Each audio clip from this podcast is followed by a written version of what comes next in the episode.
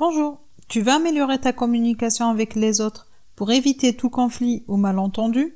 Je te propose d'écouter ce podcast qui parle de communication non violente. Bienvenue au podcast qui va t'aider à trouver ton chemin vers une vie plus saine et équilibrée grâce à l'approche holistique et au développement personnel. Je te propose chaque semaine des outils pour améliorer ton quotidien et rester en équilibre Ensemble, nous parviendrons à réussir et à construire un monde plus sain et en parfaite harmonie. Bonjour, j'espère que tu vas bien. Il y a quelques années, j'ai eu une dispute avec un membre de la famille qui avait mal interprété une situation et elle a refusé de me parler pendant plusieurs semaines. Afin de briser cette glace, j'avais décidé d'aller parler avec elle. Mais j'avais peur que la discussion prenne une autre tournure et que nous allons nous déchirer encore plus. J'ai commencé alors à faire une petite recherche et je suis tombée sur la communication non violente que j'avais utilisée lors de mon entretien avec la personne. Et je t'assure que cette méthode a réellement marché. Je sais que nous sommes tous confrontés dans notre vie à des situations telles que j'ai décrites. Et pour cette raison, j'ai décidé d'en faire un podcast pour parler de la communication non violente. La communication est très importante dans notre vie, personnelle et professionnelle et pour laquelle nous utilisons plusieurs types de communication. La plus répandue est la communication verbale. Qu'importe l'outil utilisé, à savoir le face-to-face, lors des réunions ou simplement lorsque nous sommes dans un café avec nos amis au téléphone via les supports tels Zoom. Puis, nous avons la communication non verbale qui est représentée dans notre communication à travers nos postures, notre regard, nos gestes et mimiques. Généralement, les conflits peuvent se produire à cause de ce type de communication, car la personne peut mal interpréter un geste, et d'autre part, des personnes l'utilisent pour étudier la sincérité de leur interlocuteur et étudier leurs traits de caractère. Nous avons aussi la communication écrite, utilisée dans les lettres, les emails, les SMS, sur mes messages dans les applications telles que WhatsApp ou sur les réseaux sociaux, qui est très utilisé actuellement et qui nous facilite le quotidien, mais qui engendre aussi des conflits, car la façon dont nous écrivons peut créer de la confusion. Il y a aussi la communication par écoute, que nous retrouvons dans la radio, dans les applications telles que WhatsApp ou autres, quand nous laissons un message vocal Idem pour les réseaux sociaux et dans les podcasts et sur les applications de méditation. Dans ce cas, le ton de la voix est très important car il peut jouer un rôle très important dans le message à transmettre. Par exemple, si tu écoutes une séance de méditation que le, spécialiste crie, tu ne pourras pas te concentrer et te focaliser, te focaliser sur ta respiration. Et si pendant mes podcasts, je vais te parler très doucement, et avoir une voix monotone. Tu vas sûrement t'ennuyer et cela ne te motivera pas à passer à l'action.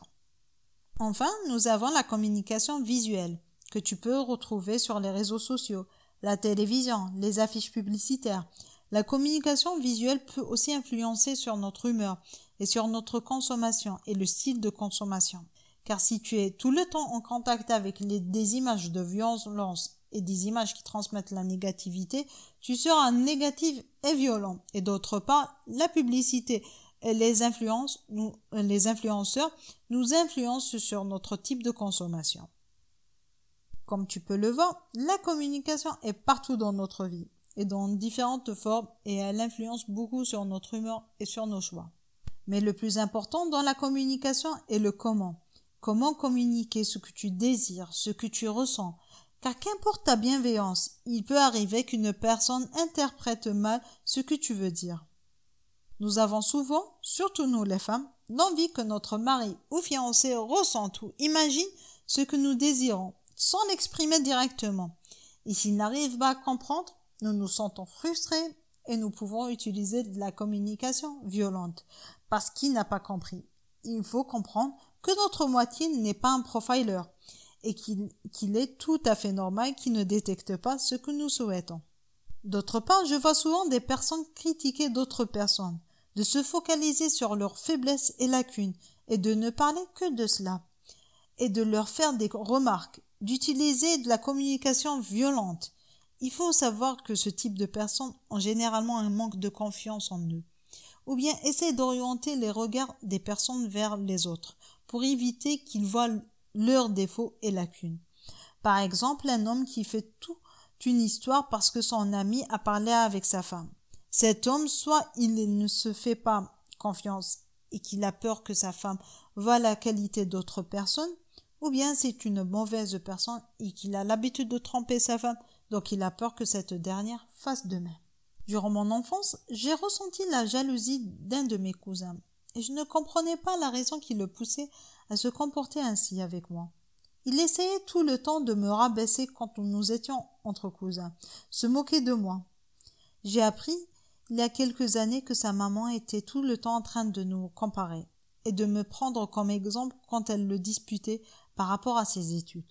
Il nous arrive aussi de vouloir dire quelque chose ou d'exprimer un sentiment et que l'autre ne le comprenne pas du, bon sens. Imagine qu'une personne t'invite à dîner chez elle et que tu sais très bien qu'elle est fatiguée, qu'elle a passé une journée assez chargée.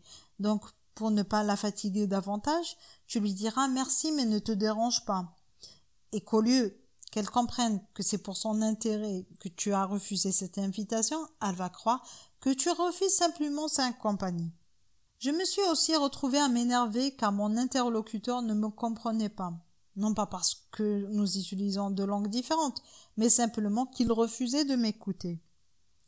Qui n'a pas été confronté à une situation où son interlocuteur a parlé avec lui d'une manière assez violente car il ne partage pas avec lui ses opinions. Nous voyons très souvent ce type de comportement sur les réseaux sociaux et à travers les médias. Afin d'éviter toute malinterprétation ou des situations de conflit ou comment résoudre des conflits, je te propose le processus de communication non violente qui a pour but d'accroître la qualité de nos relations, la compréhension et de se parler dans le respect de nos différences mutuelles. Proposé par Marshall Rosenberg et qui est constitué de quatre étapes. Mais avant de parler de ces quatre étapes, je voudrais rajouter que dans la communication, il faut déjà être sûr que notre interlocuteur t'écoute, qu'il n'est pas en train de penser à quelque chose d'autre. Aussi, il faut savoir écouter l'autre personne et interpréter ce qu'il veut et aussi lui poser des questions si tu ne comprends pas un point. Passons maintenant aux quatre étapes du processus de la communication non violente.